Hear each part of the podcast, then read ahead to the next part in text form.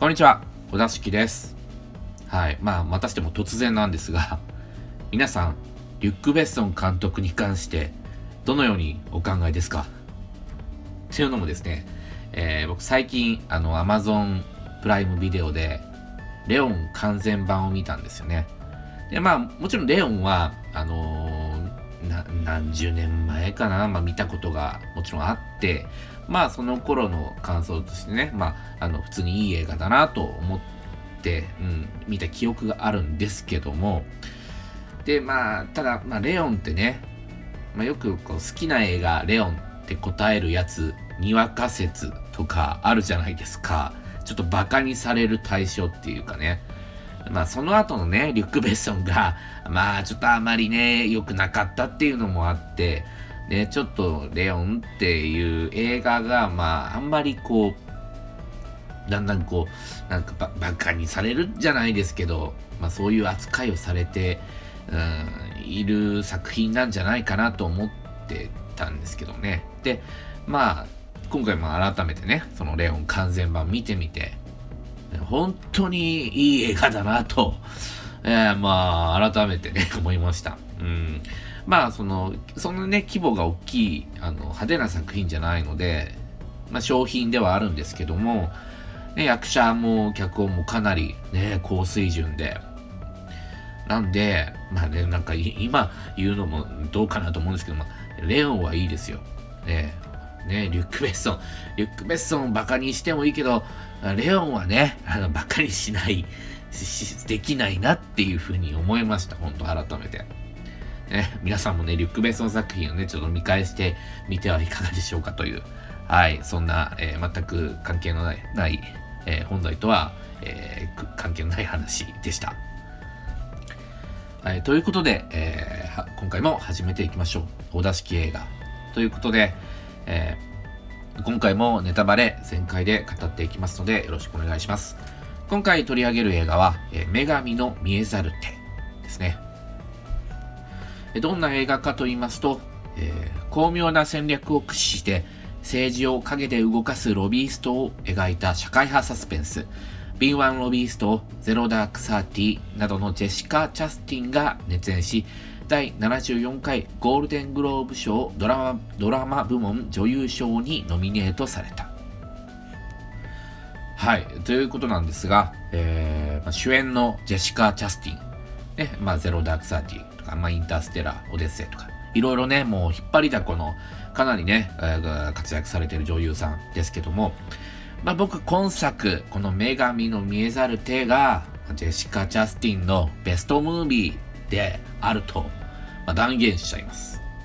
うん。で、現代はですね、ミス・スローンっていう、まあ、要は、えー、スローンさんっていうロビーストが主人公の映画なんですね。で、まあ、ロビーストとか、まあ、ロビー活動ってあんまり日本ではね、あの、馴染みがないですよね。うん、まあ、特定のこの団体の依頼で政治家やまあ力を持つ組織に働きかけて政策をまあ操作することをまあ言うらしいんですけども、うん、で、まあ、日本でもね、こういう役割の人っているんでしょうけども、まあ、この映画で描かれてるように、これほど大々的に組織として表立って活動は行われてはいないんじゃないかなとは思います。でもですね、馴染みがないからといって、え、この映画、なんかね、こう難しそうな映画だなと思って敬遠しちゃ、ちょっと損しますよ。この映画はですね、まあ、例えるなら、ダークヒーローものかなと、僕は思いました。うん。あの、目的のためなら、手段をね、全く選ばないんですね、このスローンさんっていう方は。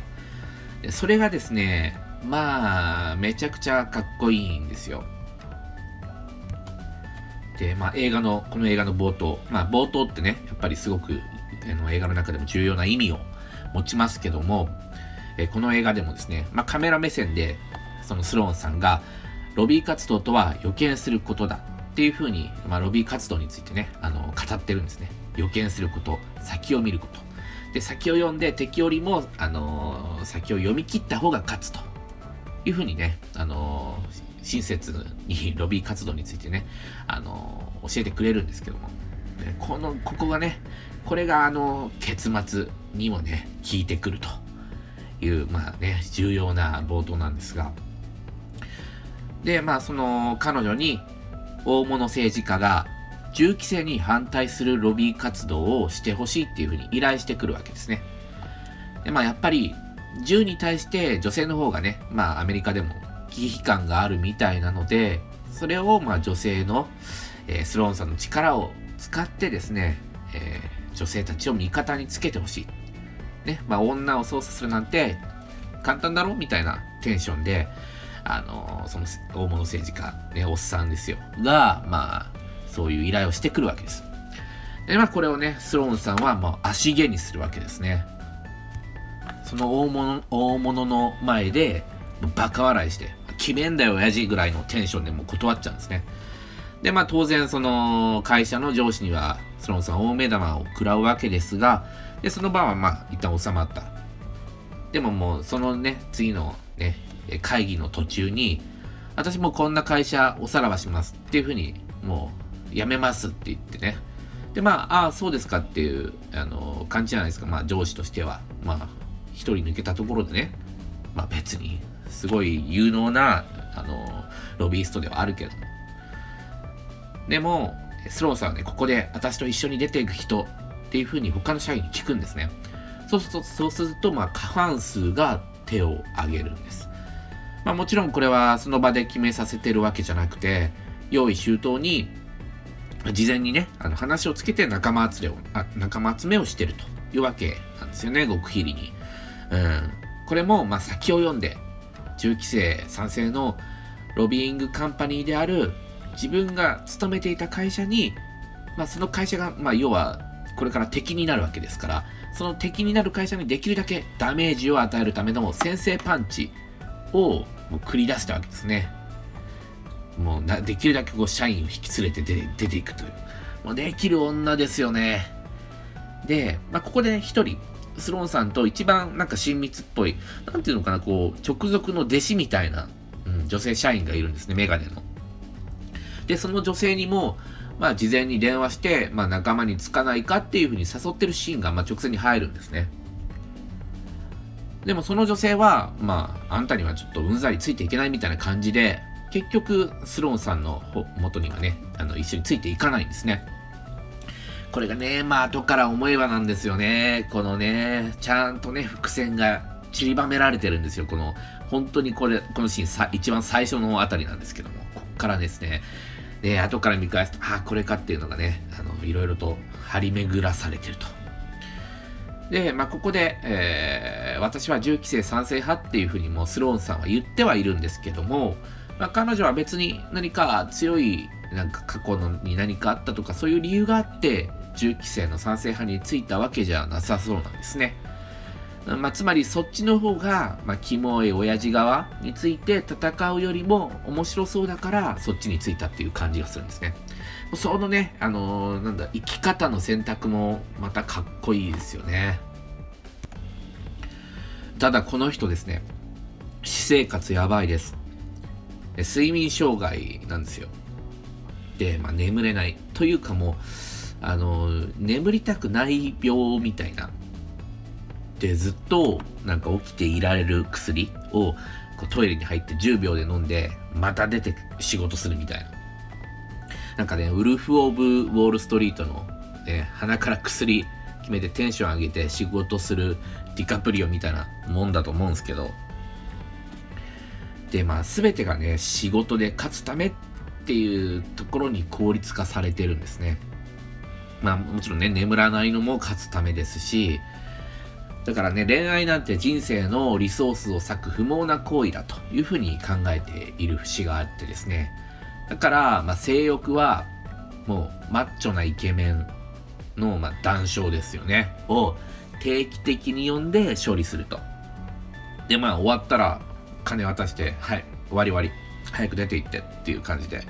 まあ、ちょっとハードボイルドすぎますよ、本当に。しかもですね、この、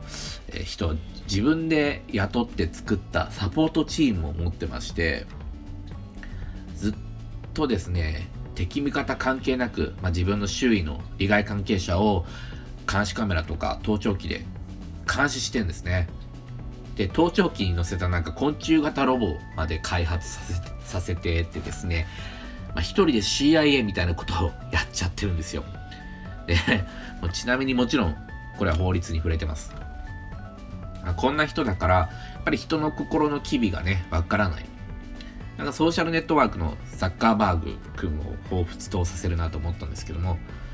で、まあそのチームの仲間に、高校時代に銃乱射事件に巻き込まれてトラウマをトラウマを背負ってでも、まあ、それを隠し続けて、まあ、仕事をしている女性のエスメという女性がいるんですけども、えー、その女性エズメは、えー、私は人前で話すのは向いてないっていうふうに言ってるのに、まあ、スローンさんはメディアに露出させるんですね。でどんどんどんどんあのメディアであの露出させていってで相手の元同僚敵側ですね。とテレビでスローンさんが論戦を繰り広げる機会があってですね。そのスタジオにそのエズメも連れてくるんですね。でこの論戦でまあフグの話が出てきたんですけどもそれ面白かったですね。あのチームの仲間たちがそのテレビで論戦を見ながらフグシェフフグシェフって叫ぶんで、まあ、何かと思ったらあのー、その中で論戦の中でスローンさんが日本では7年間かかって毒を持った魚フグを調理する資格が得られるのよ。フグですらそうなんだから銃だって規制するのは当然でしょっていう風な論理で、それ、まあ、きっと当初の想定通りの問答だったと思うんですけども、それをね、あの、フグシェフっつって仲間がこう、来たフグシェフ、フグシェフ来たっつって、あの、盛り上がってるのが面白かったですね。で、えー、まあ論戦はそれまでは、まあ、その事前準備通りに行っているんですけども、だんだんスローンさんが感情的になり始めるんですね。で、ここで、まあ、あのチームの仲間たちも、で、見てる我々観客も、やべえよ、あいつやべえよっていうふうにあの思う思うんですね。うん、やっぱりね、ああいう薬飲んでるやつがね、まともにいら、まともなままでね、いられるわけないよなって、もう誰しもが思ったと思うんですけども、これがですね、感情的になった女っていうものの演技なんですね。スローンさんの。うん、テンションがこう最高になって、なったふりのスローンさんが、で銃で傷ついた女性があそこにもいるのよっつって、突然エズメを指さすわけです。で、瞬時にカメラがそのエズメの方を向いて、で、フォーカスがバッチリ合ってて、ですぐ CM っていうところから見て、これは事前にスタッフにね、極秘にこの展開は告げてたというふうに見るべきでしょうね。で、当然、エズメはまあショックを受けるわけですけども、だってまあ全米公開カミングアウトを勝手に自分の意思関係なくされるという。しかも、えー、それまでメディア露出をささせてですね、ある程度エズメの名を売ったところで、世論に与える、えー、衝撃をですね、最大化したタイミングで、これを仕掛けてるわけですね。まあ、もうやばい女っすね。で、私は何でも利用するのよっていうふうに悪びれずに、まあ、エズメに言うんですよ。で、まあ、エズメもね、それにもう、しょうがねえなっつって、乗っかる決意をして、だんだんね、その露出もこう、そうして、銃規制賛成に世論も傾いていくと。ただですね、エズメが銃規制反対派に銃で襲われちゃうんですね。で、通りすがった民間人に、まあ、結局は銃で救われると。で、これで世論は、やっぱ銃必要じゃねえかっつって、銃規制反対の方に傾いちゃうわけですね。で、このエズメさんを襲わせたのがスローンさんなんじゃないかっていう説ありますよね。まあ劇中でもね、あのエズメさんもそう疑ってましたけども、これは僕はどっちか、どっちかなってちょっと決めかねている立場で、まあ、その襲わせた説から言うと、まあね、エズメはまあ銃のトラウマを持っているんで、まあ、銃規制、トラウマを持ちながら、まあ、銃規制に対して動くことでそのトラウマと戦ってるわけじゃないですか。そんな人をね、銃で襲わせるっていうのは人として本当に畜生でしょ。だからまあ違うと思いたいんですけど、この襲った人を見るとね、観察するとあまり本気でエズメを撃とうとしてるようには見えなかったかな。で、まあ、結局、その場合は想定外の銃を持った民間人に、あまあ、殺されちゃったのかな。まあ、あの、やられちゃう、やられちゃうわけですけども、うん、違うと思いたいけど、そういう、そのね、本気度っていう意味で、まあ、え、これも演技やらせてんのかなっていうところもありますし、で襲わせてない説は、まあ、スローンさんが中華料理屋で、その、その、もう、事件のあった時にエスエズメと話してたわけなんですけども、えー、電話でね。で、その銃で襲われた時のリアクションが結構ね、あの、真に迫ってたとも思うんですね。うん、で、まあ、この場合ね、あの、襲わせていたのであれば、まあ演技でね、大丈夫なのくらいは言うとは思うんですけども、その後で、スローンさんが店の外に飛び出すんですね、その中華料理店の外に。うん、これがまあ、スローンさんが新組んでたことであるなら、うん、慌てふためいて、まあ、外に出るなんて無駄なことをするのかなっていうのもあるんですね。演技なら、まあそこまでする必要はないかなと。まあ、ここはちょっと僕もどっちか決めかねてますね。もう一回ぐらい見たらわかるかもしれないですけど。うん。ただ、まあ、エズメはスローンさんが仕組んだっていうふうにもうちょっとその可能性が頭にあるから、もう一緒にはちょっと仕事できないわっつって離れていっちゃうわけですね。その時、まあ、スローンさんが、私は境界線がわからないのって、まあ、珍しく本音っぽいことをね、言うんですね。まあ、社会や人との境界がまわからないからこそ、まあ、成し遂げられることもあるけども、その分人を傷つけたり、まあ、あの自分が生きにくいようなあの環境にあのなっちゃうこともあると。まあ、ね、彼女もやっぱり孤独な存在であるっていうことも分かりますね。で、えまあ、この映画は公聴会に呼び出されて、で、いろいろと質問を受けているところから始まって、まあ、回想形式で話が進んでいくっていう作りになってるんですけども、まあ、弁護士に言われ、言われた通りですね、あの、黙秘権を使えと、えー、合衆国憲法修正第5条ですね。まあ、つまりは裁判を受ける権利があのあるので、裁判でない聴聞会の場合では黙秘権を、えー、行使しますっていうふうな、えー、ことだと思うんですが、だからまあ、だからそれをね、何回も何回も、あの、連呼するんですね。あの、スローンさんが弁護士に言われた通りね。うん、だから合衆国憲法修正第5条ってのちょっと覚えちゃったんですけど、えー、ただですね、それがまあ睡眠障害のことをつつかれて、スローンさん激高するんですね。だからこれもね、演技だと思われます。その直後、まあ、弁護士に、なんでお前言うこと聞けねえんだよ、ずっと黙秘してろっつっただろみたいな感じで、もうめちゃくちゃ怒られてる時に、もうすでにね、スローンさん落ち着いた様子で、まあまあまあ、みたいな感じで、あの、弁護士なだめてるんですよ。ね、こっから見てもね、やっぱりあれ演技なんじゃないかなと思いますし、もうその時点で銃規制はもう、あの、死んでると。銃銃規制、もう反対派は、反対派の方がもう、あの、大方の予想通り勝つんじゃないかっていうリサーチ結果が出てると。でも、その死んじゃってるものを生き返すには、強いショックを与えるしかないですよね。です。えー、そのやっぱりタイミングはエズメが銃乱射事件の当事者であるっていうふうに暴露した時のように一番効果的で衝撃を与えるタイミングしかないっていうふうに考えてたと思うんですよ。なので、まあ、敵の術中にあえてはまって、まあ、最後の最後に逆転する方法を選んだと。で、エズメの事件があって、この映画の終わり方としてはもう、スローンさんが自分を犠牲にして勝つしかないんじゃないかなと思ったんですが、まさかこういう方法でね、勝つとは思いませんでした。まあ、確かに元上司とあの議員の車内での密談のシーンで一瞬怪しい車が映るんですね。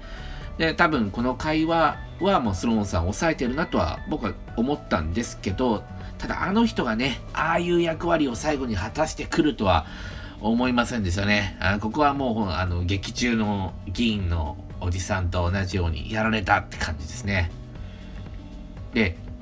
終わり方もね、あの、やったぜって感じで、スカッとね、終わらない余韻があるんです。その終わり方なのがまたいいなと思いまして、まあ、スローさん、結局ね、5年間は刑務所入れられちゃいますし、まあ何よりね、エズメとか、あとマーク・ストロングとかとね、複雑な表情で視線を交わす、その演出がいいですね。うん、自分が、ま、境界線を越え続ける方法でしか生きていけないっていう、そういう、まあ、スローンさんとエズメを代表とする我々、まあ普通の感覚を持った人間の距離感を感じさせる、すごくいいシーンだと思います。